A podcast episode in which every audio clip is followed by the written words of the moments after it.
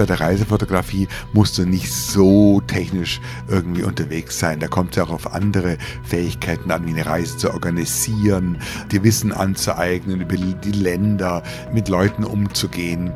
Wenn du Foodfotograf bist, dann musst du halt ein Tüftler sein. Mhm. Und der Gurke ist es egal, ob du mit ihr redest oder nicht, ja. Aber äh, die muss dann auch frisch ausgucken. Das würde mich total langweilen. Es gibt nichts Befriedigenderes im Leben, als aus einer Leidenschaft einen Beruf zu machen. Grenzgänger und leidenschaftliche Weltenwanderer nehmen uns mit auf ihre Streifzüge und bieten Einblicke in ferne Orte und faszinierende Kulturen. Mit offenen Augen ins Abenteuer. Das ist der Weltwach-Podcast mit Erik Lorenz.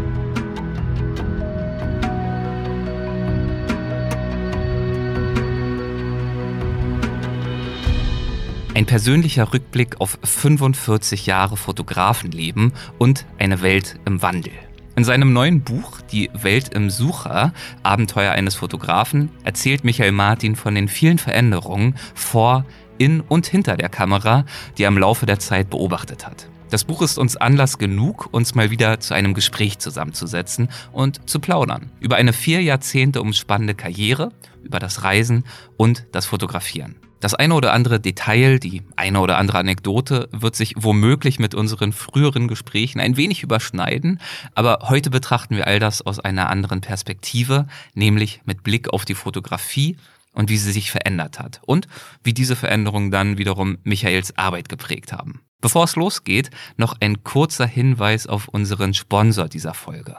Dieses Mal geht es um ein Produkt, das hervorragend für weltweite Reisen geeignet ist, wie jene, über die ich mich gleich mit Michael Martin unterhalten werde, insbesondere wenn es in bergige oder kältere Regionen geht. Die Adidas Terex My Shelter Primer Loft Hooded Jacke. Mit dieser Jacke könnt ihr auch in den Bergen oder eben an anderen kalten Orten ein Statement gegen Plastikmüll setzen. Wie das? Diese Jacke gehört zu den ersten Outdoor-Jacken überhaupt mit einer Primer Loft und Parley Ocean Plastic Isolation. Das ist eine Isolation aus 100% recyceltem Plastik. Parley Ocean Plastic besteht aus aufbereitetem Plastikmüll, der auf abgelegenen Inseln, an Stränden und in Küstenregionen gesammelt wird. Nachdem der Müll gesammelt wurde, wird er an den Adidas Supply Chain Partner Parley geschickt, der ihn dann zerkleinert und zu einem funktionalen Polyestergarn verarbeitet. Parley Ocean Plastic. Die Adidas Parley Produkte haben also nicht nur einen Mehrwert für euer Workout oder eure Wandertour, sondern auch für die Umwelt. Dazu kommen durchdachte Features wie Kordelzüge an Kapuze und Kragen sowie ein Schneefang am Bund. Das alles ist also praktisch, hält euch zuverlässig warm und leistet einen kleinen Beitrag zum großen Ziel, Plastikmüll ein Ende zu setzen. Für weitere Infos zu Adidas Terex My Shelter Primer Loft Hooded Jacke schaut gern vorbei auf adidas.com slash hiking. Ich wiederhole, adidas.com slash hiking. Und jetzt viel Spaß beim Gespräch. Michael, nachdem wir uns die letzten Male über digitale Kanäle unterhalten haben, äh, Call von Amerika hier nach München und zurück, sitzen wir jetzt endlich mal wieder gemeinsam zusammen von Angesicht zu Angesicht hier bei dir daheim in München. Wir haben die Nacht durchgefeiert, so viel sei verraten. Wie groß ist deine Lust auf dieses Gespräch? Also erstmal willkommen, Erik, hier in meinem Haus in ja. München. Wirklich schön, dich live zu sehen. Ganz was anderes als nur über den Bildschirm. Ja.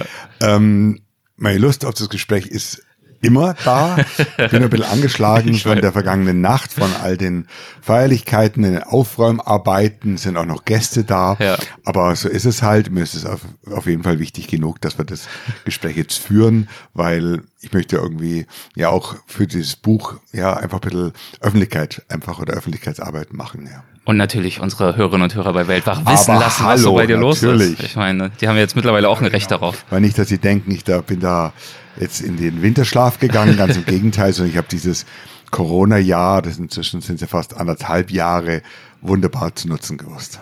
Unter anderem ja auch mit der GTA, darüber haben wir uns ja das letzte Mal unterhalten. Genau, der GTA, die Grande Traversata dalle Alpi. Da der war ja jetzt wieder dort, ne? Waren wir wieder dort, zweimal ja. jetzt schon in der Corona-Zeit, wieder zehn Tage gewandert, diesmal von Susa, westlich von Turin sind wir runtergewandert, äh, zehn Etappen, voll hart, 20.000 Höhenmeter in zehn Tagen und sind vor ein paar Tagen zurückgekehrt, zwei Geburtstage gefeiert. Also es ist viel los. Jetzt kommt das Buch. Ich habe ähm, auch die Arbeit am dem Buch Terra immer noch natürlich mhm. an der Backe, weil da läuft das Lektorat gerade, das Layout, die Karten und gleichzeitig eben die Arbeit jetzt, die letzten Arbeiten an dem Buch Die Welt im Sucher. Und das ist ja jenes Buch, über das wir heute uns schwerpunktmäßig unterhalten möchten. Und in diesem Buch erzählst du von deinem Werdegang als Fotograf und du stellst dabei im ersten Kapitel die Jahre 1976 und 2016 gegenüber. Und dazwischen liegen natürlich exakt 40 Jahre. Gehen wir mal ins Jahr 1976 zurück. Wie sah denn deine Lebenswirklichkeit damals aus? Na, ich habe eigentlich ein schönes Leben damals gehabt, habe es auch immer noch im Übrigen, aber 76 war ich 13 Jahre alt, lebte in Gasthofen bei Augsburg. Mein Vater war beim Straßenbauamt Augsburg als Bauingenieur, Beamter, meine Mutter an der örtlichen Schule am Gymnasium, in das ich auch gegangen bin, Lehrerin, habe eine Schwester, die ich auch heute noch habe und ja, das Hobby war die Astronomie, mhm. meine Leidenschaft geradezu. Und ja, wenn man so sein Leben Revue passieren lässt, gibt es ja immer so entscheidende Jahre, wo Weichenstellungen passiert sind. Und da war es wirklich ein Zufall, dass die Jahre 1976 und 2016 40 Jahre auseinander liegen.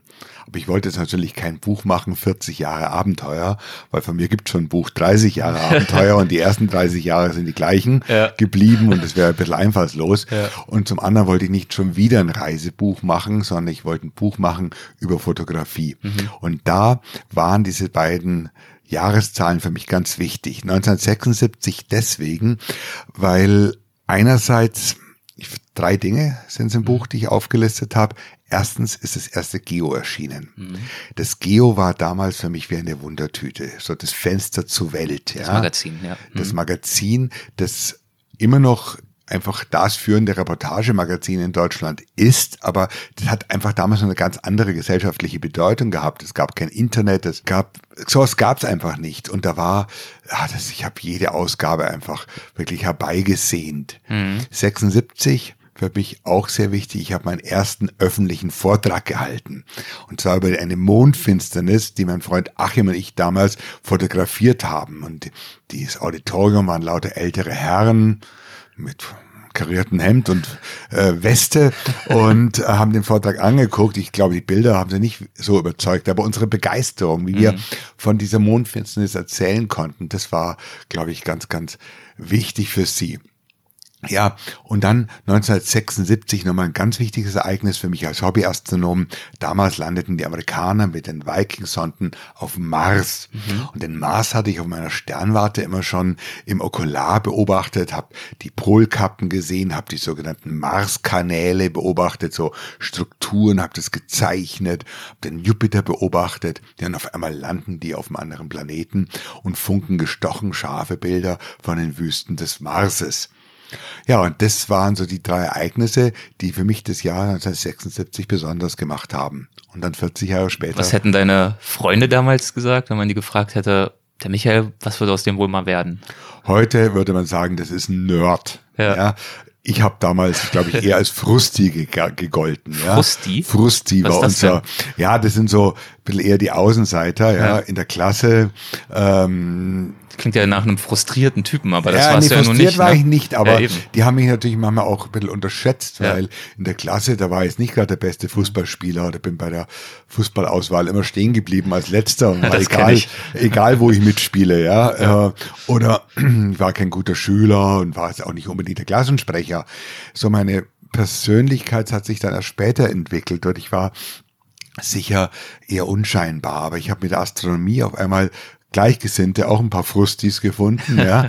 Und wir Nerds, wie man heute sagen würde, hatten halt ein gemeinsames Hobby. Ja. Und das hat mir einfach Freundschaften gebracht, hat mir ähm, die Natur nahegebracht, hat mir die Möglichkeit gebracht, als 13-Jähriger über Nacht wegzubleiben, ganz andere Dinge zu erleben, deutschlandweit Sternwarten zu besuchen, Berge zu besteigen für die Sternbeobachtung und ja, dieses Hobby, das ist ja, das, das haben viele junge Menschen heute gar nicht mehr, ein Hobby. Mhm. Das war, es war für mich mehr als ein Hobby, es war ein Lebensinhalt, ja. diese Astronomie. Und dann war auch wichtig, dass ich meinen Freund Achim damit kennengelernt hatte. Und wir beide haben uns da schon so gestützt. Dann gab es auch eine Jugendgruppe innerhalb einer astronomischen Vereinigung, die für mich wahnsinnig wichtig war. Und ich habe der Astronomie alles zu verdanken, letztlich auch meinem Beruf. Mhm zeigt auch, wie wichtig es wirklich ist, ähm, nach Möglichkeit nicht nur unbedingt ein Hobby, sondern wirklich eine Leidenschaft für sich zu entdecken. Absolut, aber das ist natürlich gesagt, nicht jedem in die Wiege gelegt. Also kann man auch keinen Schalter für umlegen. Das, das genau, also und ich rate auch jungen Leuten, wenn ich so in Schulen oder so mhm. bin, ähm, gefragt werde in Interviews oder direkt in den Klasszimmern gefragt werde, äh, was soll ich machen mit meinem Leben, ja, dann rate ich immer, geh nach deiner Leidenschaft. Wenn du für irgendwas eine Leidenschaft empfindest, egal ob das jetzt, sag mal, Pferde sind oder Schlittschuhlaufen oder versuch da gut zu werden und versuchen, einen Weg zu finden, vielleicht daraus sogar einen Beruf zu machen. Mhm. Wenn ich Pferde liebe, kann ich ja doch durchaus Pferdepflegerin werden oder kann Tierarzt werden oder in allen äh, Kategorien. Und natürlich gibt es Leidenschaften, sagen wir mal, Briefmarken sammeln, die sich jetzt nicht so eignen für einen Beruf, ja. Aber bei mir war das Glück gegeben, ich bin ja über die Astronomie zum Fotografieren, zum Reisen gekommen, mhm. dass es in einer Zeit stattfand, wo diese Tätigkeit, also die Bilder, die Erzählungen davon sehr gefragt waren und so ist dann der Beruf daraus geworden. Und es gibt nichts Befriedigenderes im Leben, als aus einer Leidenschaft einen Beruf zu machen. Und da haben wir auch schon oft äh, drüber gesprochen. Es äh, geht ja dann auch nicht immer direkt darum, auszusteigen und alles auf eine Karte zu setzen und den Traum zu leben, sondern wenn die Leidenschaft vielleicht in einem Themenfeld sich aufspannt, äh, wo es etwas schwieriger ist, sich äh, auch beruflich zu etablieren, kann man sich auch äh, vortasten und vorwagen. Absolut, kann ich jedem nur raten, da erste Gehversuche zu machen, möglichst in junger Zeit, wo man noch keine Familie hat, keine finanziellen Verpflichtungen hat und erst auszuprobieren, ja. Das habe ich ja halt, selbst mit dem Schreiben, mit dem Podcast genauso gemacht. ich habe jetzt auch nicht. Du bist auch aus einem anständigen Beruf gekommen und äh, ursprünglich mal, hast jetzt wirklich dann Neuland begangen und ich hätte dir vor fünf Jahren, als du angefangen hast, oder damals, als du angefangen hast, nie geraten, schmeiß alles hin genau. und fang an, weil das hätte auch schief gehen können. Und deswegen erstmal machen. Irgendwann muss man aber dann natürlich schon sagen, ja, jetzt muss ich mich entscheiden. Hm. Bei mir war der entscheidende Lebensweg dann, wie ich dann eben zu studieren begonnen hatte und dann schon mal vom Bauingenieurstudium auf das Geografiestudium geswitcht bin. Auch da hatte ich noch eine akademische Laufbahn in Betracht gezogen. Aber dann mit 25, als dann die Vorträge immer erfolgreicher wurden, das erste Buch kam, wo das zu greifen begann, da muss man dann irgendwann eine Entscheidung treffen und sagen, nein, ich werde nicht Hochschullehrer, ich werde nicht Bauingenieur, ich mache das hauptberuflich. Ja. Und dann muss man natürlich dann auch anders rangehen und das einfach professionalisieren. Ja? Mhm. Und insofern ist es ein Prozess. Und ich bin immer vorsichtig, wenn, sag mal, 50-jährige, gut situierte Leute, die im Beruf stehen, Lehrer sind oder Ingenieure, sagen, ach, mich kotzt alles an, ich schmeiß hin, ich steig aus und ich mache das, was sie machen. Ich sage, um Gottes Willen, ja, machen das nicht. Weil man kann nicht einfach so einen Kaltstart machen mit wenig Erfahrung. Die Leute, wenn sie dann mitten im Beruf gestanden sind, haben sich einen gewissen Lebensstandard angewohnt, müssen ihr Haus abzahlen, Miete zahlen, drei Autos haben sie vor der Haustüre. Wie willst du denn das dann machen, wenn du komplett neu startest? Und dann muss man auch sagen, dass die Bedingungen heute für einen Start in dieses Genre Reisefotografie, ähm, Reisejournalismus wesentlich schwieriger sind als damals. Es gibt zwar Podcasts, es gibt Instagram und du kannst dich tausendfach verlautbaren, aber brauchst nicht mehr unbedingt mal einen Verlag. Aber es gibt auch so viele hm. und die Leute interessiert es auch nicht mehr so sehr. Ja, hm. also Ganz einfaches Beispiel ist für mich der Thomas Gottschalk. Es gäbe heute keinen zweiten Thomas Gottschalk. Sagt er ja auch selbst. Das sagt er selbst. Er hat einfach damals die Situation gebraucht, dass es nur ein, zwei oder drei Fernsehsender gegeben hat. 20.15 Uhr Wetten, das war das Lagerfeuer der Nation. Ja. Und es haben 40 Millionen Deutsche zugeguckt, ja. Und heute ist es komplett segmentiert in tausende das heißt, äh, Sender. Das heißt, du bist sozusagen der Thomas Gottschalk der Ich Vortragsszene. weiß es nicht. Ähm, Beide die große Nase. Die aber Nase einfach schon lang angefangen, schon lang angefangen und dann halt einfach doch sich über die Jahrzehnte quasi entwickelt. Ja. Und der Thomas Gottschalk ist heute immer noch auf der Bühne und macht einen guten Job. Oder Reinhold Messner ist ja auch einer, der sich über Jahrzehnte in diesem Genre wirklich behauptet. Und ja, das ist ja die Kunst. Hm. Weißt du, also einmal so die Eintagsfliege zu sein, egal ob du jetzt äh, ein Schlagerfuzzi bist oder ein Vortragsmensch Heini. oder Heidi, ja. Bleiben wir mal bei diesem Mal Wort. kurz einen guten Vortrag. Ich habe ja. kürzlich irgendwo einen Vortrag gesehen, der hieß Die geilste Lücke im Lebenslauf. Also ich, ich kenne nicht denjenigen, ähm, aber allein der Titel sagt ja schon, das ist eine Eintagsfliege, weil die geilste Lücke im Lebenslauf wird er nur einmal machen, ja? ja. Und der wird da aus dieser Zahnlücke niemals ein Gebiss machen, ja. Also ähm, da ein Leben draus zu machen, das ist eine ganz andere Geschichte. Du hast das getan, du hast ein Leben draus gemacht und deswegen springen wir jetzt mal 40 Jahre nach vorne ins besagte Jahr 2016. Stellen wir das mal gegenüber. Wie stand es da um deinen Job und um dein Leben? Mein Leben war oder ist immer noch sehr befriedigend und schön. Meine beiden Kinder sind erwachsen geworden, mhm. sind gesund und meine Tochter 88 geboren, mein Sohn 96 geboren und die haben damals schon also auch alleine gewohnt, äh, 2016 Mm, und ich hatte 2015 ein großes Projekt Planet Wüste veröffentlichen können. Das war so mega erfolgreich als Buch, als Fernsehserie, eben dann eben auch als Vorträge. Und trotzdem war das Jahr 2016, glaube ich, dann mein erfolgreichstes. Nicht das 2015, aber das Buch und der Vortrag ja erst im Herbst kamen. Mhm. Sondern 2016 habe ich so den ganzen Erfolg quasi genießen können. Und es waren die Veranstaltungen weit über 100 Veranstaltungen, 120, 130 Vorträge. Das Buch ist in Frankreich, in Amerika, in England erschienen. Geo, mein geliebtes Geo, hat mit mir ein eigenes Heft gemacht. Das, das Michael Martin Spezial. Ja, Mi ja. Äh, Michael äh, Martin Spezial, das war natürlich ein Ritterschlag. Ja. Ähm, und ja, da ist einfach, möchte ich mal sagen, war der bislang der Höhepunkt meiner beruflichen Laufbahn erreicht, mhm. weil 2017, 2018, 2019 ist das Thema natürlich dann langsam ausdiffundiert, hatte dann auch schon das neue Thema Terra auf dem Schirm, habe das angefangen zu ähm, reisen, zu fotografieren, bis dann eben März 2020 der Lockdown kam. Und so würde ich sagen, war 2016, 40 Jahre nach 76 eben mein bislang erfolgreichstes Jahr. Und die Frage ist halt, wird es nochmal in 2016 geben? Kriegt man nochmal diesen Erfolg einfach auf die Bühne zwischen zwei Buchdeckel oder auf dem Bildschirm? Die Bedingungen heute sind völlig anders durch Corona, durch die Tatsache, dass wir Reisende nicht nur nicht reisen können, wir können auch nicht auftreten. Also wenn ich jetzt nicht schon 40 Jahre lang gearbeitet hätte, hätte ich jetzt normal ein großes Problem. Mhm. Aber man ist ja auch nicht völlig auf den Kopf gefallen, hat natürlich in den 40 Jahren Rücklagen geschaffen und insofern geht's uns gut. Aber deswegen ist es ja auch so spannend, äh, dein Projekt Terra äh, kontinuierlich mitzubegleiten, was wir ja bei Weltwach erfreulicherweise machen dürfen. Nicht nur, weil wir immer wieder Updates kriegen mhm. von deinen Reisen und weil es wirklich eine einzigartige Chance ist, über den Zeitverlauf mal mitzukriegen, wie so ein Mammutprojekt entsteht in all diesen Phasen, angefangen von deinen konzeptionellen Anfangsüberlegungen, wo das alles noch gar nicht so klar war, und jetzt aber auch zu sehen in der gegenwärtigen Situation, was das für Herausforderungen bedeutet und jetzt quasi in die Zukunft blickend mit dir mitzufiebern, wie dann hoffentlich nächstes Jahr 2022 der Launch, die Veröffentlichung, die Auftritte, die Bücher, wie das alles so läuft, werden wir dann herausfinden in zukünftigen Ja, Gesprächen. das ist ein Marathonlauf. Das ganze Leben ist ein ja. Marathonlauf. Wenn ich, habe ich bei dem Schreiben von dem Buch ja da auch gemerkt, mhm. ähm, dass es ein langer, langer viel verzweigter, kleinteiliger und vor allem anstrengender Weg gewesen ist, mhm. ja. Und dass ich heute so weit gekommen bin, das waren viele, viele kleine Schritte und ich bin total dankbar, dass ich die alle gehen konnte.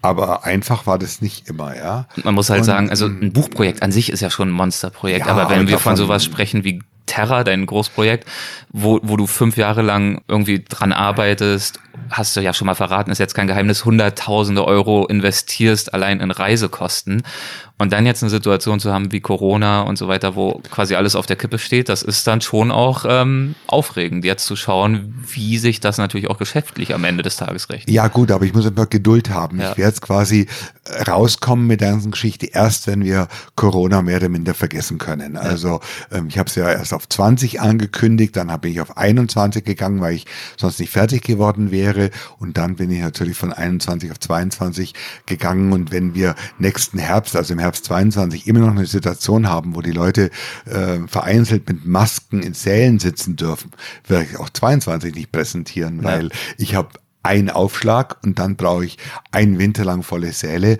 um überhaupt auch das Geld wieder einzuspielen, das ich investiert habe. Mhm. Und letztlich ist dann auch egal, ob es 21, 22 oder 23 kommt.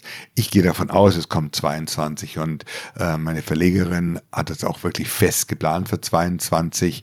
Aber mein, wie Corona sich halt einfach so darstellt mit den Varianten und mhm. man wird sehen, ja. Und man muss natürlich auch sehen, dass der Markt sicher kleiner geworden ist, weil auch wenn wir in Deutschland hier uns nach und nach endlich durchimpfen lassen ähm, und Corona sein Schrecken hier verlieren, sich verlieren dürfte, haben wir ja die Situation, dass Länder wie Indien, Brasilien, so die klassischen Reiseländer, über Jahre hinaus No-Go-Areas sind. Wer fährt denn bitteschön nach Brasilien, ja? Derzeit bei Inzidenzen, die oft über 1000 liegen. Das machen die Leute nicht, ja? Und damit ist das Interesse an diesen Ländern natürlich auch, auch im Vortragssaal geringer. Hm. Also. Ja, zum Glück hast du ein weit gefasstes Thema. Okay, aber äh, kommen wir nochmal zurück auf deine Erfolgsgeschichte. Du hast gerade gesagt, bisher der Höhepunkt 2016, dann ist erstmal wieder ein bisschen runtergegangen. Will ich natürlich nur darauf hinweisen, dass der eigentliche Höhepunkt ja dann dann 2017 kam. Du weißt ja ganz gewiss, wovon ich spreche. Von Weltwach, oder? Ja, natürlich. Ja, natürlich unser erstes erste Weltwach-Post. Das war, dann ging es ab, ja. Ja, ja, das war genau. ja nochmal unvergesslich, direkt in der fünften Folge. Und genau das ist ja auch der Grund, warum wir jetzt über so einen langen Zeitraum mitbekommen haben, wie deine Projekte gedeihen. Und deswegen auch wunderbar, dass wir heute über die Welt im Sucher sprechen können. Ein neues äh, Buch. Ja in dem du ja wiederum äh, zurückblickst auf deine berufliche Biografie deine Reisebiografie, was du ja zum Teil aber auch schon in diversen anderen Büchern getan hast. Naja, Deswegen die Frage ist ein bisschen falsch, weil ich habe es anders fokussiert. Ja, bitte. 30 Jahre Abenteuer oder auch das letzte Buch, über das wir auch mal gesprochen haben, das Wesen der Wüste, mhm. da ging es immer um Reisen. Mhm. Es ging um Reisen oder um das Klischee Wüste, Erzählungen rund um die Wüste. Und mein Verlag hätte von mir gerne ein weiteres Reisebuch. Und ich habe gesagt, nein, ich möchte nicht immer dieselben Reisegeschichten erzählen. Ich kann mich schon selber nicht mehr hören. Ich möchte einfach was über Fotografie machen. Mhm. Und da haben wir halt einfach dieses Spektrum von 40 Jahren, wo sich die Welt vor der Kamera, in der Kamera und hinter der Kamera massiv verändert hat. Und das war auch meine Perspektive, wie ich an dieses Buch rangegangen bin, wie ich dann auch meine Verlegerin, Frau Bürger, überzeugen konnte, mit mir das Buch so zu machen. Mhm. Weil die Welt vor der Kamera hat sich massiv verändert in den 40 Jahren. Stichwort Kulturwandel, haben wir auch schon oft drüber gesprochen. Die Welt in der Kamera, da haben wir noch nie drüber gesprochen, hat sich komplett verändert von den Filmen hin zur Digitalfotografie mit göttlichen Kameras, die uns heute zur Verfügung stehen, bis hin zu fliegenden Kameras, den Drohnen. Und die hinter der Kamera hat sich insofern verändert, als ich vor 40 Jahren als Schüler mit der Knipse angefangen habe und heute eben abgeklärter Profifotograf bin. Also auch da hat sich in meinem Kopf natürlich was mhm. verändert, war ja auch traurig. Und diese Perspektive habe ich eingenommen und habe aber nicht nur jetzt diese drei Kapitel draus gemacht, sondern ich weiß nicht, es sind um die 20 Kapitel, die die Technik, die Welt vor der Kamera und eben auch die Veränderung in mir zum Thema haben. Los ging's natürlich mit deiner allerersten Kamera, an die du bestimmt noch ganz besondere Erinnerungen hast. Ähm, das ist ja. Kodak Instamatic war das, ja. Ganz genau. Was ich sehr amüsant fand, äh, deine Interaktionen mit deinem allerersten Kritiker.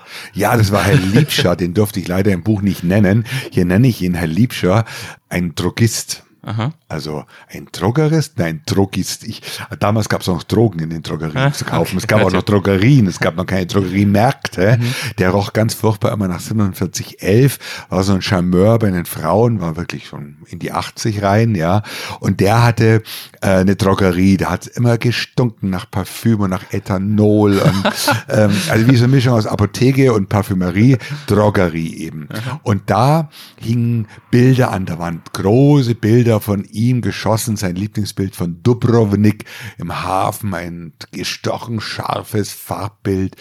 Und ich hatte dann immer dort meine Filme abgegeben. Es dauerte dann eine Zeit lang, bis dann die Tüte wieder vom Labor zurückkam. Und der hat dann die Tüte immer schon geöffnet, wenn ich in den Laden reinkam und ist mit mir die Bilder Stück für Stück durchgegangen und hat wirklich mit keiner Kritik gespart und was ich anders machen soll.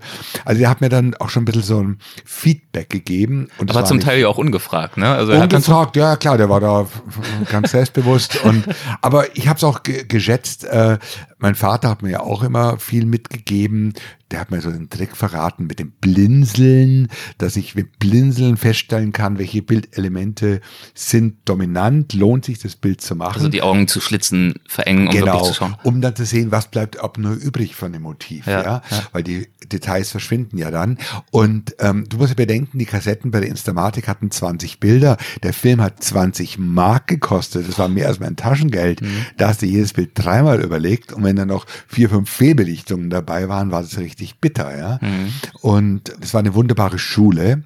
Zunächst die Instamatik, dann eben die Spiegelreflexkameras. Ich habe von Anfang an mit Diafilm fotografiert und Diafilm ist wesentlich intoleranter auf Fehlbelichtungen. Vor allem kannst du ja am Dia nichts verändern. 0,0. Das Dia ist, wie es Dia ist. Also über den Abzug kannst du ja auch über den Abzug ein bisschen gegensteuern, aber beim Dia war das ja nicht möglich.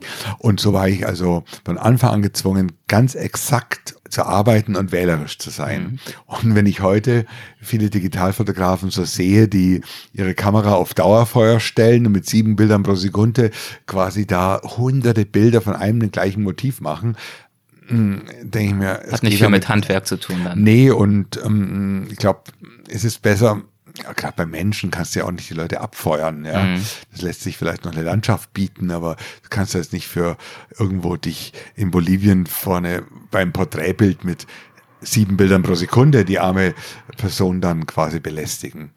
Ja, ist ein ganz anderes Arbeiten gewesen, aber aber eine ideale Voraussetzung dann für spätere Digitalfotografie. Du hast Geografie studiert. Das heißt, du hast über dein Studium dir echtes Wissen drauf geschafft, das dir später natürlich auch geholfen hat. In der Fotografie bist du allerdings kompletter Autodidakt. Ähm, abgesehen mal von Versuch und Irrtum und diesem Feedback von diesem Herrn damals. Ähm, wodurch hast du denn in deiner frühen Laufbahn und später auch äh, am meisten gelernt? Ich glaube durch mich selber, weil ich einfach selbstkritisch bin. Also mich wundert manchmal schon, was manche Kollegen damals, noch haben ja auch heute noch, an Bildern veröffentlichen, wo ich denke, das geht doch nicht. Du kannst doch so ein Bild nicht bringen. Das ist unscharf, das ist technisch unsauber oder schlimmer noch, hat null Aussage. Hm. Also im Grunde genommen war ich immer anspruchsvoll mit meinen eigenen Bildern und war gnadenlos zu mir selber und habe dann schnell gelernt, dass ich sehr viel sammeln muss, massiv auswählen muss, um dann quasi eine Essenz zu bekommen.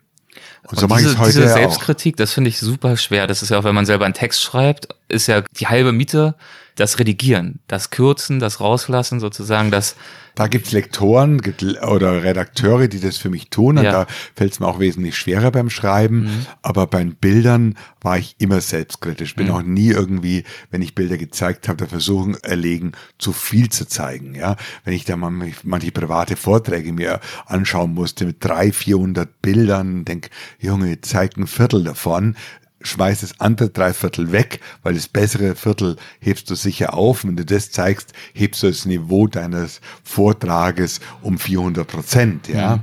Also da kann man nicht selbstkritisch genug sein. Es gab aber auch Leute, die mir natürlich geholfen haben. Unten am Frühstück sitzt der Karl Henkes, mein zweiter Verleger. Der war immer sehr kritisch und er war einfach der bessere Fotograf damals als ich. Und er hat gesagt, Michael, das ist schwach, das ist schwach. Bei der Auswahl oder wie man dann die Bilder beschnitten hat, und dann kriegst du auch was mit. Mein erster Verleger war Christoph Hofbauer aus München, der im Kontext seiner Druckerei mit mir das Buch Sahara gemacht hat und wie der auch gnadenlos meine Bilder kritisiert hat. Mhm. Also da war sicher auch von Verlagsseite eben viel mh, hm, Steuerung da, aber muss schon auch sagen, dass ich selber nie der Versuchung erlegen bin, äh, mich an meinen eigenen Bildern zu berauschen. Ja? Mhm. Weil man hat ja da vielleicht noch eine Erinnerung, ein Geruch im Kopf oder ein schönes Erlebnis, aber das weiß der Zuschauer ja nicht. dass ich mich vielleicht da bei dem Bild super gefühlt habe. Interessiert nicht. Es geht nur darum, hat das Bild seine Wirkung auf fremde Leute, ja. Du hast dann ja mit Reisevorträgen relativ früh dein vorrangiges Geschäftsfeld gefunden, haben wir auch schon oft drüber gesprochen, gut getimt, damals noch recht wenig Konkurrenz, machst das ja bis heute. Was ich aber bisher nicht wusste, ist, dass du auch mal als sogenannter Standfotograf gearbeitet hast. Ähm, was ist das? Erzähl mal. Ja gut, es ist bis heute ein, ein kleines Feld der Fotografie. Bei Kinofilmen mhm müssen ja Werbebilder entstehen, die in der Presse kommen oder in den Schaufenstern der Kinos sozusagen ausgestellt werden. Und diese Bilder werden mitnichten aus dem Film rausgenommen. Das ist ja heutzutage wird die Qualität langsam so gut, dass ja. es ginge. Aber damals musste dafür ein eigener Beruf geschaffen werden, der Standfotograf. Das heißt, wenn die Szene abgedreht ist, lässt man das Licht noch stehen, äh, lässt auch die Schauspieler noch nicht vom Set gehen und stellt die Szene nochmal kurz für den Fotografen nach, mhm. um dann kurz für drei, vier Sekunden deine Bilder zu machen. Extrem unbefriedigend, du stehst am Tag acht Stunden am Set und irgendwann drei, viermal am Tag musst du deine Bilder machen, ja. Also das ist das unkreativste, was es überhaupt gibt, ist schlecht bezahlt. Aber es hatte dem, für mich den Vorteil, dass dieser Kinofilm von einer Münchner Produktion eben in der Wüste spielte, in der Teneré, wo ich ja auch in der Zeit viel gereist bin und ich kannte da auch einige Leute aus dem Team und habe da den Job bekommen, war sechs Wochen in der Teneré gehangen und habe mit Hans Jennecke und einem anderen bekannten Schauspieler die extrem seichte Geschichte von zwei Männern, die sich um eine Frau streiten, die da die Wüste quasi als Kulisse für ihre Eifersuchtsdramen nahmen, die musste ich fotografieren. Hab das wohl auch ganz gut gemacht, habe dann von derselben Produktionsfirma eine weitere Standfotografieauftrag bekommen mit so illustren Gestalten wie Maria Schell oder äh, Siegfried Rauch, beide nicht mehr am Leben oder dieser alt Rock'n'Roller Kraus heißt der, ja, Peter Kraus, eine ganz große Nummer hier in Bayern, der mit 80 da noch, die haben da mitgespielt, lauter so Sternchen, ja, so B-Prominenz in diesem Film und glückliche Familie und da musste ich hier immer in München an die Sets fahren und diese Herrschaften fotografieren. Und dann dachte ich, nee, das ist mir echt zu blöd. Und da war ich wieder froh, dass ich wieder ja auf die Bühne zurückkehren konnte. Irgendwann ist auch mal ein äh, Schauspieler wegen dir da ausgerastet. Oh ja, den habe ich auch nicht genannt, aber hier kann ich es machen. Joachim Kremser hieß der. Das war ein sehr bekannter deutscher Schauspieler, der ein tolles Gesicht hatte, ja. aber der Flasche nicht abgeneigt war. Und der hat sich auch im entsprechenden Zustand oft am Set im Niger befunden, dazu die Hitze. Und die Stimmung war oft schon eh schwierig am Set, weil ihm der Text entfallen ist. Und ich habe da mal gewagt, nicht nach dem Abdrehen der Sequenz, sondern quasi während der Proben meine Bilder zu versuchen.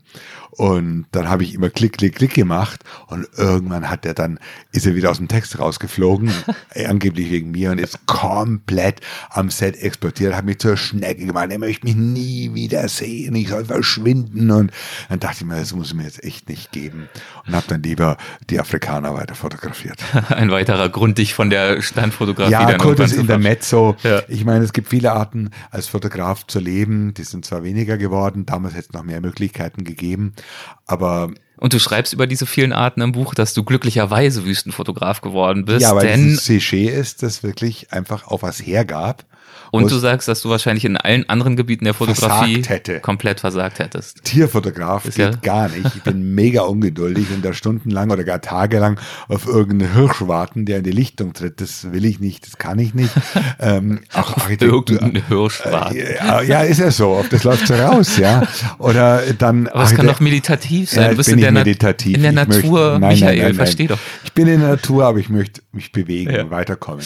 Und ähm, vor allem selber die Strippen ziehen und nicht den Hirsch da äh, das, die Regie übernehmen lassen.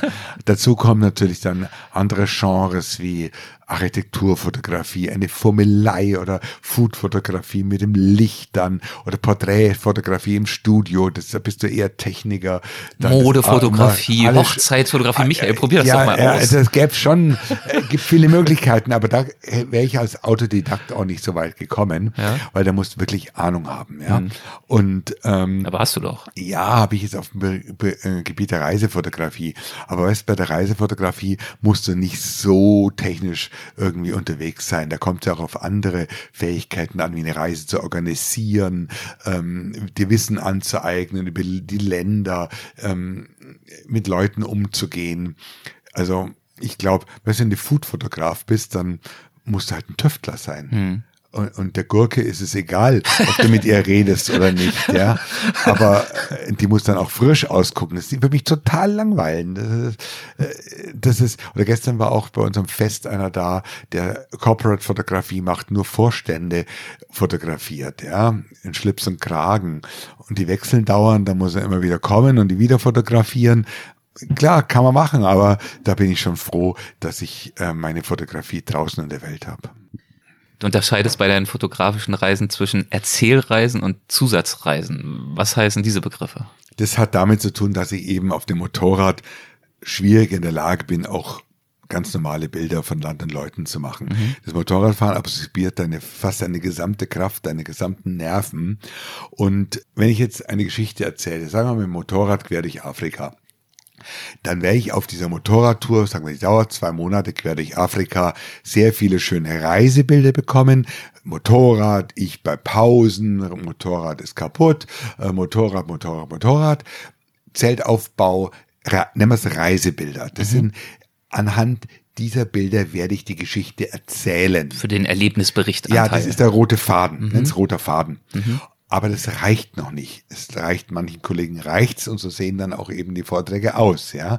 Die haben dann keine Substanz. Wenn ich aber jetzt sozusagen auch wie kürzlich gesehen, den Richard Leakey in Nairobi über die Frühmenschen interviewen möchte, dann wird es vielleicht auf der Motorradreise mir gar nicht gelingen, weil ich gar keinen Nerv dafür hatte.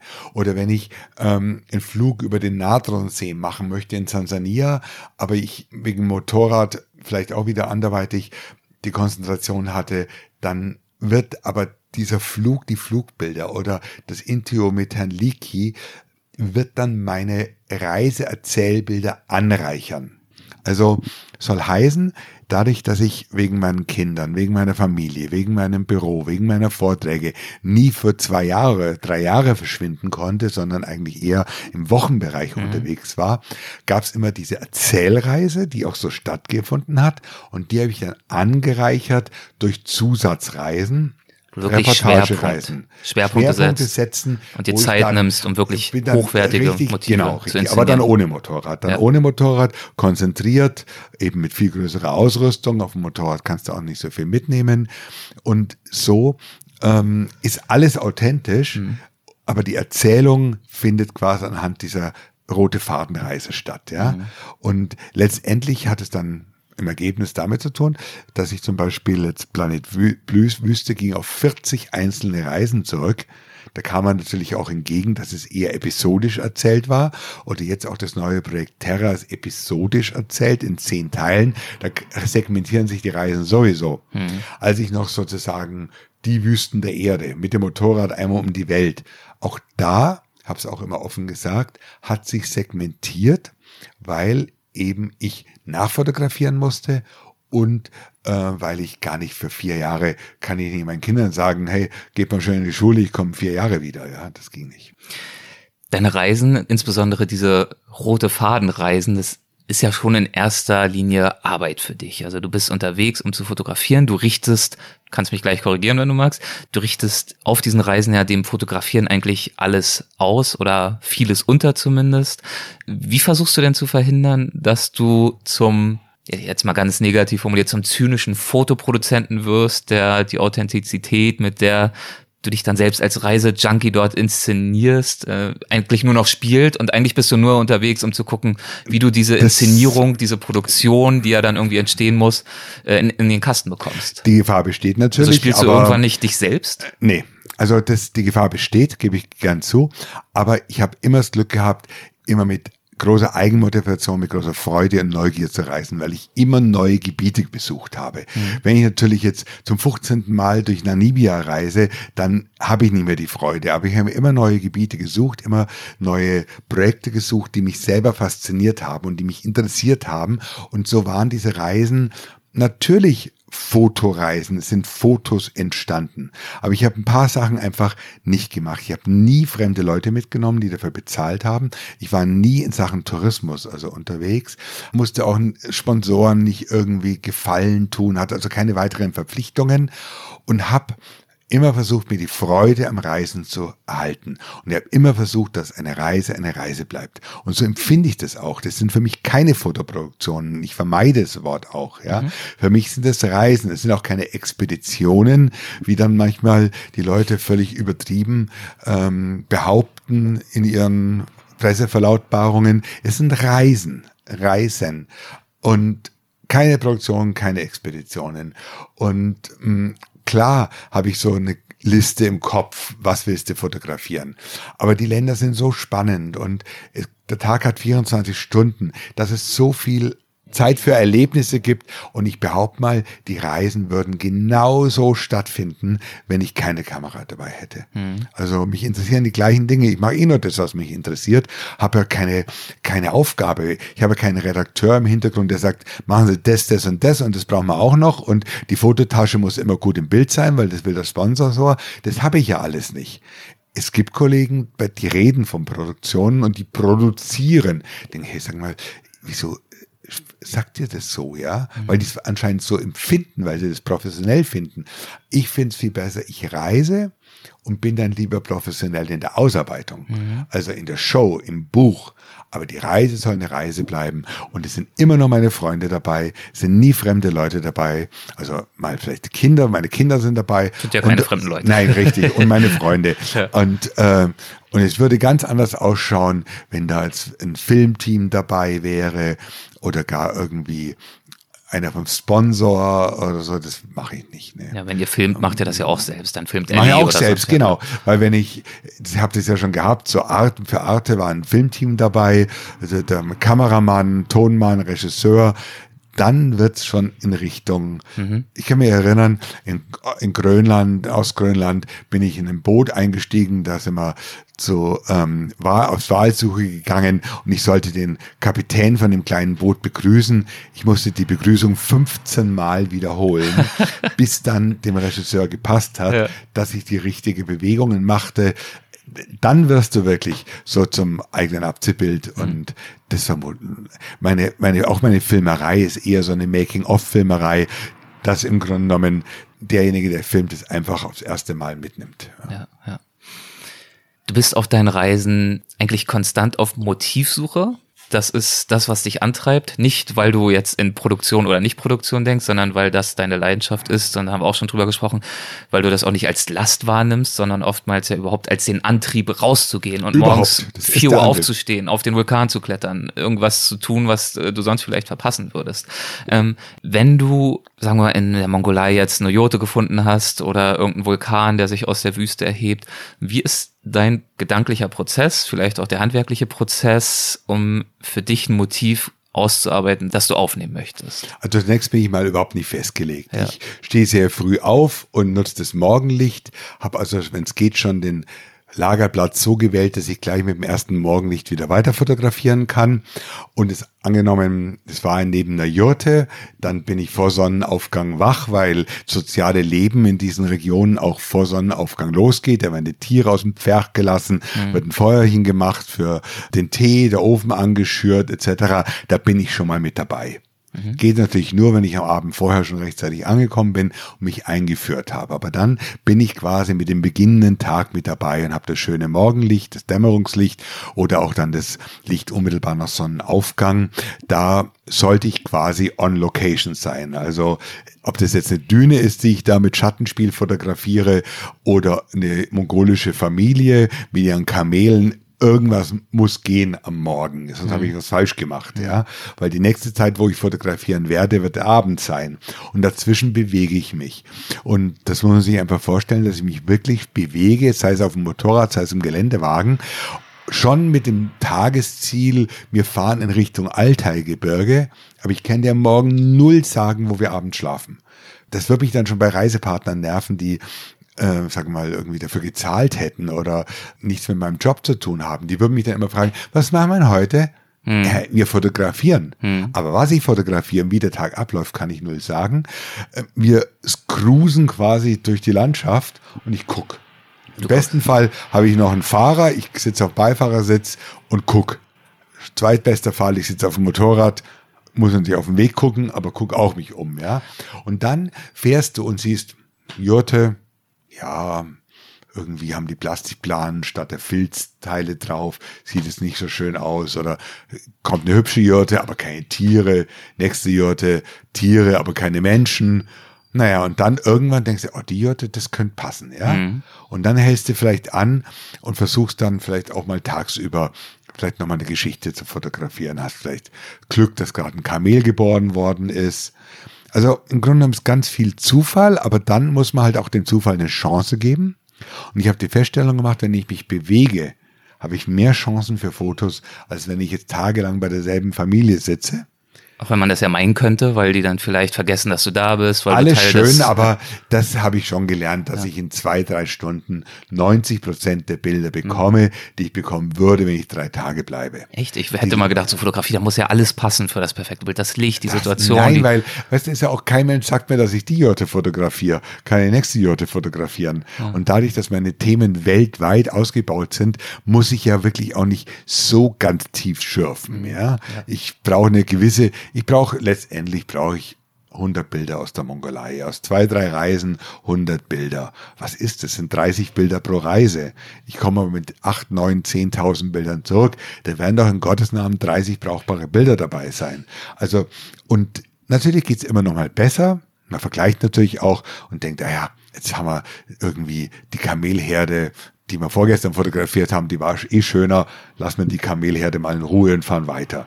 Und so musst halt immer zeitökonomisch denken, weil du hast ja vielleicht nur drei, vier äh, Wochen in dem Land und hast dein Team gebucht, also soll heißen den Fahrer, vielleicht die Übersetzerin etc. und musst halt einfach gucken, wie du ökonomisch, zeitökonomisch von der eigenen Freude her das Beste aus dem Tag machst. Und das nach Jahrzehnten? Dazu schreibst du auch im Buch, ein Bäcker wird nach 20 Jahren in der Backstube ebenfalls mit größerer Begeisterung ein neu kreiertes Teilchen backen als die Brezel, die er schon seit seiner Lehrzeit fabriziert. Der Enthusiasmus und die Neugier der Anfangsjahre hatten auf jeden Fall was Gutes.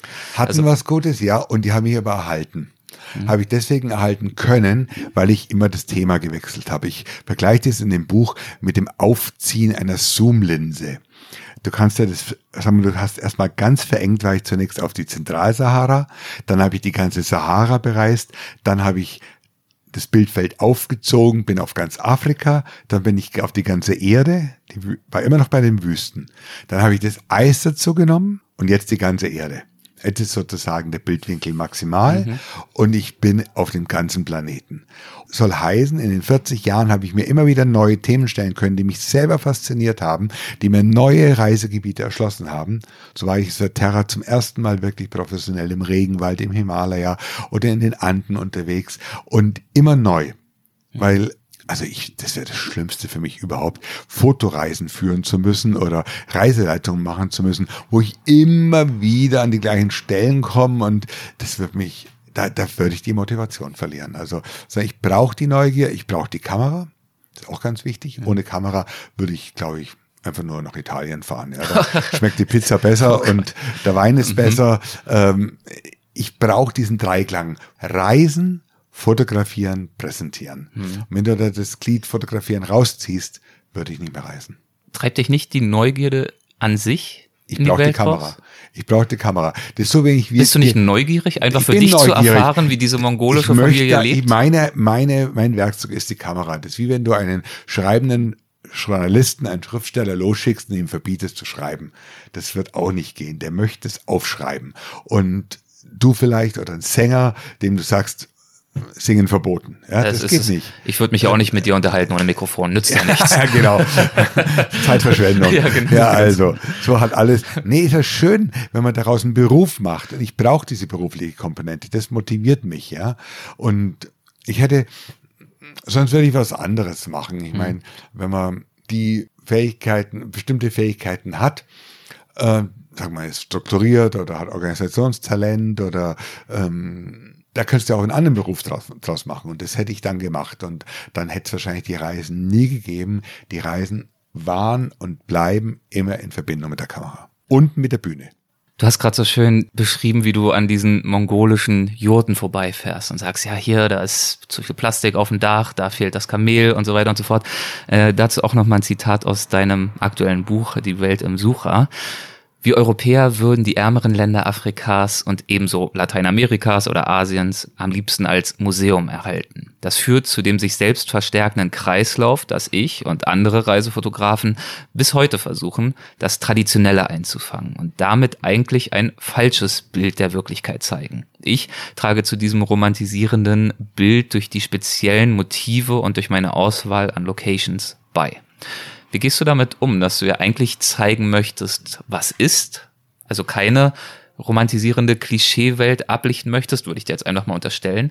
Und du natürlich aber trotzdem auch diesen ästhetischen Anspruch hast, ein Bild abzuliefern, das deiner Zielgruppe, Europäern, Deutschen, behagt, gefällt. Zunächst mal ist es natürlich Sache jeden Fotografen, welchen Ausschnitt er wählt, welches Bild er zeigt. Fotografie ist immer wahnsinnig subjektiv. Was ich nie machen würde, ist zu inszenieren. Mhm. Was Jimmy Nelson gemacht hat, zum Beispiel, die Leute dann in ihre ähm, Jägerkluft zu stellen, ja. auf auszuleuchten, auf Felsen draufzustellen, das ist, geht mir zu weit. Ich würde auch niemals, sagen wir mal, San, also Buschleute in Afrika fotografieren, die tagsüber irgendwo mm, in Alltagskleidung rumlaufen und dann sich für die Touristengruppe umziehen, also ausziehen auf gut Deutsch und dann äh, den traditionellen Jäger spielen. Bilder, die ich immer wieder in Büchern und Vorträgen sehe. Das ist für mich völlig uninteressant. Ich fotografiere immer nur die Wirklichkeiten, inszeniere diese nicht. Nur es ist mir natürlich schon freigestellt als Fotograf, welche Wirklichkeit ich fotografiere. Die Länder haben sehr viele Wirklichkeiten zu bieten. Und wenn du mich jetzt nach Botswana fragst, dann werde ich natürlich nicht in der Hauptstadt Gaborone fotografieren, die furchtbar langweilig ist, sondern werde natürlich gucken, dass ich Buschleute irgendwo in der Kalahari finde, die dort leben, die aber völlig marginalisiert sind, die Alkoholprobleme haben, die in irgendwelchen Baracken leben. Da fotografiere ich sie. Und es ist ja auch, finde ich, schon auch ein hehres Ziel oder eine hehre Einstellung, diese letzten Reste des traditionellen Lebens, der autochthonen Nomaden, Jägerkulturen, Bauernkulturen auf der Welt noch zu fotografieren, den setze ich ja damit auch sozusagen ein kleines Denkmal. Ich bringe Ihnen ja meine ganze mh, mm, Sympathien gegen, ich verfälsche sie nicht, fotografiere sie mit, lass ihnen ihre Würde bei den Bildern und dokumentiere dies, ja. Und ich meine, das ist das Wesen der Fotografie, dass es immer noch einen Teil der Wirklichkeit abbildet. Ich habe gar nicht den Anspruch, jetzt ein Länderporträt über Botswana zu machen. Da müsste ich die Minen fotografieren, müsste ich die AIDS-Kliniken Kliniken fotografieren und eben vielleicht auch ein paar Buschleute. Sondern ich wähle schon meine Motive, meine Sujets so aus, wie sie mich persönlich interessieren. Und mein mhm. persönliches Interesse sind Naturlandschaften und Völker, die in diesen Naturlandschaften leben. Dass die heute nicht mehr mit Pfeil und Bogen auf Jagd gehen, ist auch klar und das stelle ich auch nicht so dar. Aber sie leben weiterhin in diesen Naturlandschaften. Es gibt da gewisse Traditionen noch, Überreste, Überbleibsel, wie sie ihr Zelt bauen, wie sie sich kleiden etc. Und davon erzähle ich. Das ist ja mein Wirken, mein Tun, ja, dass ich eben lange von den Wüsten, dann vom Eis und jetzt von der ganzen Erde, von traditionell lebenden oder Tradition ich habe es in meinem, es gibt dieses Wort Naturvölker, das ist sehr belastet, Naturvölker, ja. Man kann es trotzdem nehmen, weil indigen trifft oft die Sache nicht. Also ein indigener Bewohner kann auch in New York City in Manhattan leben und ist ein Indigener, ja. Ich meine jetzt schon Menschen, die draußen in der Natur, mit der Natur, von der Natur leben. Die fotografiere ich in ihrer natürlichen Umgebung. Aber ich inszeniere null, ich beschönige nichts, sondern wenn dann mh, hm, sagen wir mal, mh, hm, das Handy aus der Jackentasche raus guckt, dann soll es auch rausgucken. Ja, mhm. also das werde ich jetzt eben nicht bitten, äh, die Armbanduhr abzulegen. Ja, ja also ja. um das sozusagen noch äh, traditioneller zu machen. Aber du hast schon recht, allein durch die Auswahl dieses Sujets, äh, durch die vielleicht Lichtführung, schönes Abendlicht, Kamel als Silhouette. Vielleicht steht da hinten noch ein Strommast und du richtest die Kamera ein bisschen weiter nach rechts, genau, sodass aber ich er werde nicht, nicht rausretuschieren. Nein, das, das werde ich nicht machen. Aber ich werde natürlich den Strommast nicht ins Bild setzen, wenn es geht. Ja, mhm. den vermeide ich. Und so schaffen wir natürlich ein möchte mal sagen, kein repräsentatives Bild der Erde, sondern eben ein bestimmtes Bild dieser Erde. Und das kann man, sagen wir mal, auf Tiere konzentrieren. Das, bei mir ist es mehr auf Menschen und auf die sie umgebenden Landschaften konzentriert. Und das ist im Ganzen mir gefallen muss und hoffentlich auch dem Zuschauer gefällt, spielt natürlich eine Rolle. Natürlich. Das kann man doch auch, äh, du gestaltest deine Podcasts auch so, dass die Zuschauer sie gerne anhören und ersparst dir vielleicht manche bösartige Frage, die man äh, manchem stellen könnte oder so, ja. Oder ein Modedesigner wird jetzt auch Klamotten designen, die man anziehen kann und die man nicht scheußlich findet. Ja, ja. Guter Vergleich. Okay, du machst das alles seit Jahrzehnten, mittlerweile wahnsinnig professionell du bist erfahren, du weißt genau, was du tust. Trotzdem geht natürlich hin und wieder auch mal was schief. Auch davon erzählst du sehr unterhaltsam in deinem Buch. Du bringst Anekdoten aus Spitzbergen, von Vanuatu, vom Ammersee. Jetzt ganz kurz zum Abschluss, wir müssen äh, zum Ende kommen. Erzähl doch nochmal deine liebste Pleite beim Fotografieren unterwegs. Oh Gott, es gab so viele Pleiten. Das ganze Leben besteht aus Pleiten, Pech und Pannen, ja. Oh Gott, ich weiß es nicht. Ich,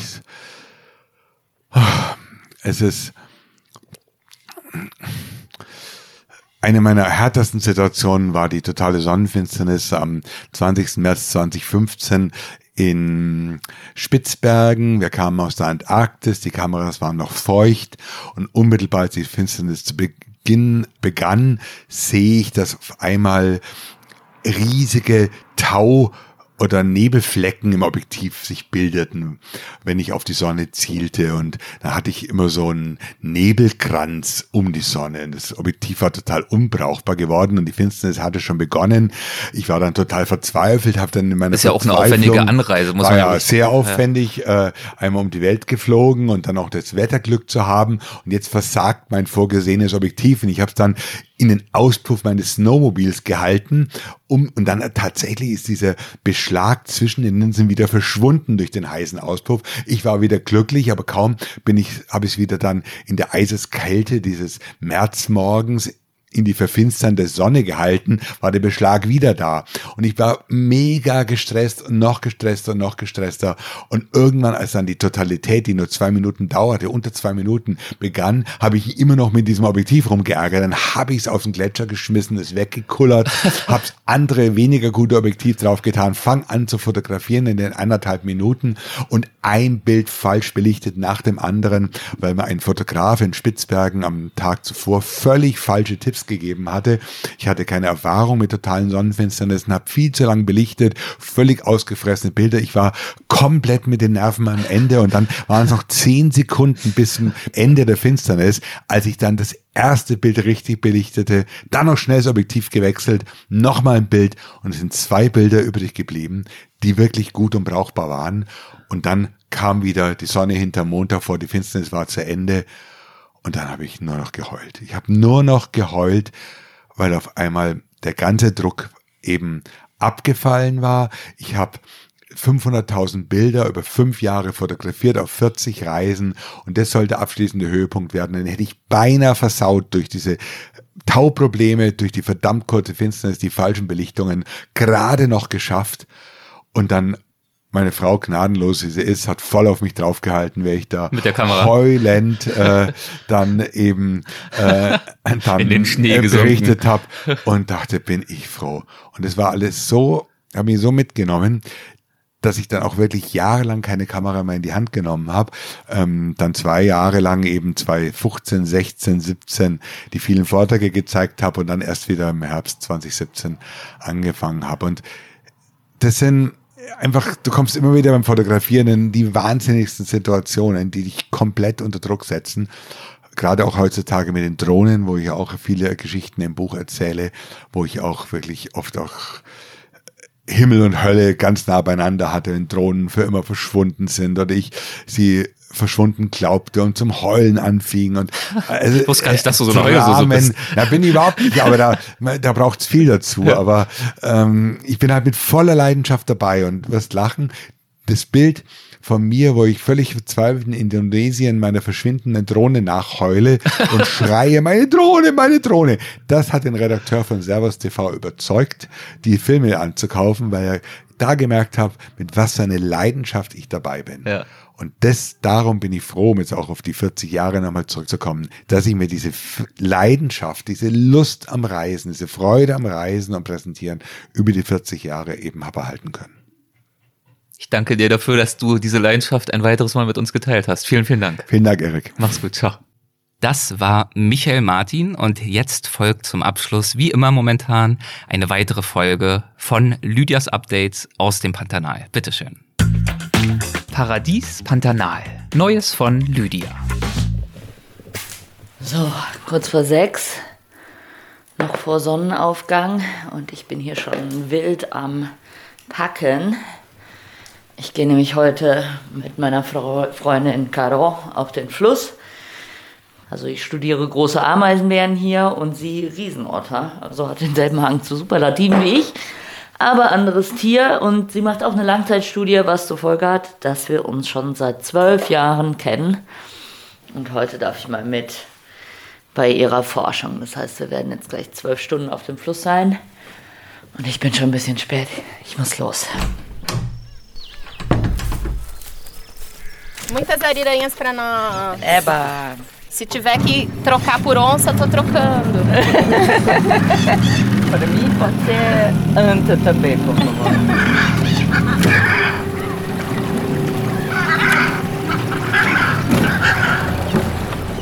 Riesenorte sind Orte. das sind äh, Säugetiere und gibt es sie nur in Südamerika? Ja, sie sind nur in Südamerika und Brasilien ist die größte Verbreitung. Ich bin Caroline Leuchtenberger. Ich bin eine Biologin und ich erforsche Riesenorte äh, 15 Jahre schon. Hier am Rio Negro oder insgesamt? Insgesamt.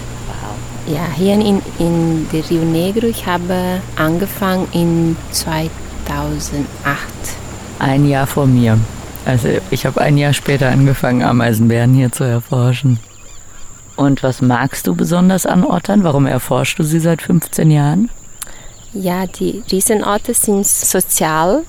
Ja, und das ist sehr lustig, weil du kannst den ganzen Tag nur sie anschauen, was sie machen. Und es ist sehr besonders, weil es gibt ein, ein Paar, wo dann nur, nur diese Paar Baby hat. Mhm.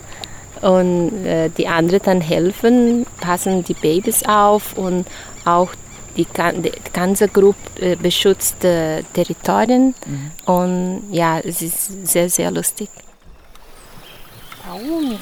Carol und Fininho hängen jetzt gerade eine Kamerafalle auf. Das sind frische Spuren und ein Riesenotterloch. Und die Kamerafalle filmt dann, was, die, was in der Zwischenzeit passiert. Man muss die Kamerafalle so in Kniehöhe aufhängen, dass die dann eben möglichst viele Tiere unterschiedlicher Größe aufnimmt. Und wir fahren dann weiter flussabwärts, um tatsächlich Riesenotter zu suchen.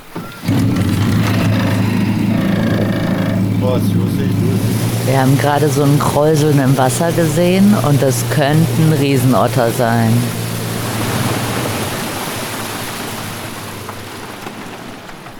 Jetzt haben wir tatsächlich welche gefunden.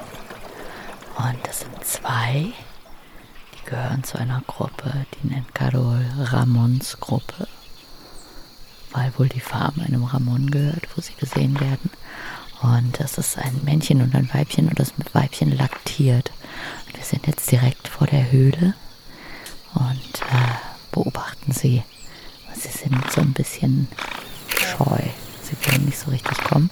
Aber jetzt ist halt wichtig, dass Carol Fotos von beiden äh, Hälsen bekommt, weil da die weißen Flecken drauf sind. die ermöglichen dann später beweisen zu können, dass man diese zwei bestimmten Otter gesehen hat. Und äh, sie heißen wohl Dame, also die Dame, das ist der, das Männchen. da dachte man wohl, es wäre anfangs, es wäre ein Weibchen. Und das andere äh, heißt ähm, Phoenix, also Phönix. Und äh, sie gucken uns aus dem Wasser an, schnauben ab und an. Das ist so ein Warnlaut der Riesenotter und äh, kommen langsam näher. Queria dizer que essa toca tá muito, muito aberta pra bolsa pode facinho pegar.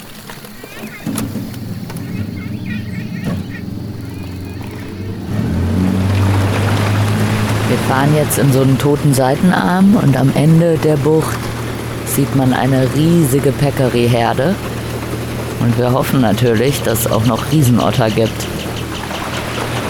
Tu quer ver como é que é uma latrina? Sim, quero ver. Carol zeigt mir jetzt eine Latrine von Ottern, wo die alle hinkacken. Aber erstmal muss ich hier die Böschung hochklettern. Ugh. Das ist difícil. Und man sieht, äh, man sieht Fischgräten, oder? Ja. Die ganzen Gräten. Puh, das stinkt aber auch ganz schön. ja. Und hier, hier ist, wo, wo sie ganz gerade gemacht haben. Hier kannst du sehen, dass es feucht noch Aha. ist. Carol hat gerade den Finger in die äh, Riesenotterkacke gesteckt. Das macht man als Biologe so. Aber die Vögel essen ganz schnell alles. So, Okay. wenn man sieht, dass sie Kacke machen, Mhm. dann muss man ganz schnell hinfahren und, und das holen. Weil die Vögel sonst alles aufessen. Da hinten laufen sie auch schon. Ja, man sieht auch so richtig, das ist hier so eine richtige Matschepampe. Und die haben die so richtig in den Boden gewischt. Warum verteilen die das so? Ja, denn sein Geruch mehr um alles dran bleibt. Mhm. dass andere Gruppen, wo, wo hier dann gehen, draufgehen, merken, dass an diesem Platz ist schon von ein, ein besonderes Gu- Gruppe. Ah, okay. Und es, es riecht auch total krass nach Fisch. Weil die nur Fisch essen, oder? Ja, genau. 90 Prozent 90 Prozent, ja. ist Fisch. Und das heißt aber, jede Gruppe hat dann, kackt hier hin, also so eine, so eine Familie kackt dann hier hin, dann verwischen die das und dann riecht aber auch diese, das nennt man Latrine, ne, wenn alle an einen Platz machen. Und dann riecht aber jede Latrine von jeder Familie unterschiedlich. Ja, für uns ist das, das, das gleich. Also, aber sie können schon äh, identifizieren. Können erkennen, welcher Geruch von welcher ja, Familie genau. ist. Jetzt macht die Caro gerade noch ein Foto von mir und der Riesenotterkacke. Leider kann man ja nicht aufnehmen, wie sowas riecht, ne? Das wäre sonst noch schön. Aber Wahnsinn, hier ist es dann tatsächlich, an einer Stelle ist es ganz nass und hier ist es trocken, aber trotzdem, man sieht überall Fischgräten liegen. Also man sieht, dass die schon wirklich lange hier äh, regelmäßig hinkacken alle. Die ganze, im Prinzip ist ja das ganze Ufer voller Fischgräten, wenn man anfängt genau hinzugucken, ne? Irre. Ah, hier hast du auch eine Kamerafalle. Und was willst du da sehen, wenn du die hier aufhängst? Äh, welche Gruppe ist es? Von welcher Gruppe? Und auch, äh, wann kommen sie zum die Latrinen und was machen sie hier? Und wechselt das auch manchmal, dass auf einmal in dieser Höhle eine andere Gruppe wohnt? Ja, wenn, mit der Kamera kann man auch sehen, welche Gruppe, wo nicht von hier diese Latrinen sind, welche Gruppe hier kommen und rieche alles. Und Und checken, ob vielleicht gerade Platz ist, eine Immobilie frei ist. genau. Hinten kommen schon die Vögel, die gucken jetzt, dass wir weglaufen, dass sie schnell die Kacke fressen können. Es scheint eine Delikatesse zu sein. So, jetzt muss ich wieder die Böschung runter. Ich glaube, ich mache mal kurz Pause, sonst falle ich hier runter mit dem Mikrofon in der Hand.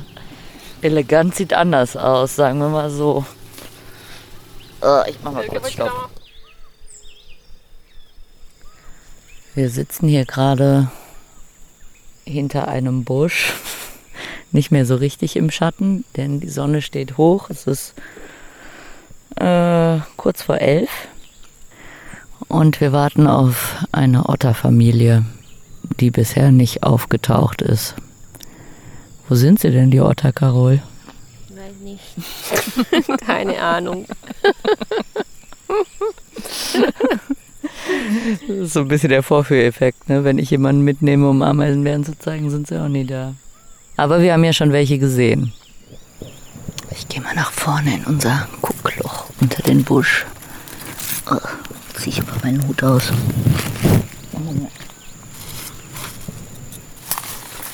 Hier unter dem Busch ist so eine ganz gemütliche Höhle. Man sich so ein bisschen reinmuggeln kann.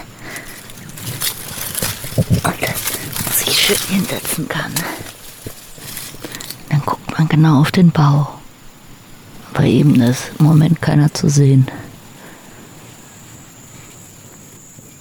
Eventuell passiert was. Carol glaubt, was gehört zu haben. Okay, was ist da blau gelandet? Sie ist auf jeden Fall so optimistisch, dass sie schon die Kamera aus der Ecke geholt hat. Na, sind wir mal gespannt. Sitzen jetzt so seit zwei Stunden. Haben schon schön Gummibärchen gegessen. Einmal ist uns das Boot abgehauen, mussten wir hinterher. Und jetzt wird es langsam heiß. Von daher wäre es schön, wenn da irgendwelche Riesenotter kämen. Falschmeldung, es war nur ein sehr dicker Flussotter. Ich esse noch ein paar Gummibärchen. Die habe ich heute Morgen in weißer Voraussicht eingepackt. Carol ist schon ein bisschen ungeduldig und will schon umziehen. Finio, der Pantanero, der mit dabei ist und das Boot steuert, ist aber der Meinung, wir sollen noch bleiben. Mir ist eigentlich alles egal, ich sitze hier in meinem Busch. Aber zwei, also eine Familie haben wir schon gut gesehen, eine Otterfamilie. Und eine nur so, eben diese, auf die wir jetzt warten, nicht so richtig gut. Mal sehen. So, äh, zurück am Hafen. Ja, circa zwölf Stunden später. Ähm, wir haben dann keine Riesenotter mehr gesehen. Äh, sie kamen nicht mehr. So ist es halt. Ne? Das ist halt Wildlife und äh, immerhin haben wir aber die eine Gruppe gesehen und ja diverse Kamerafallen gecheckt und die Latrine besichtigt und äh, jetzt oh, bringt einen aber auch echt nach diesen ganzen Stunden auf dieser Bootbank äh, der Rücken einfach um. Von daher gehen wir jetzt einmal alle schön nach Hause, duschen, ins Bett. Tschö, gute Nacht.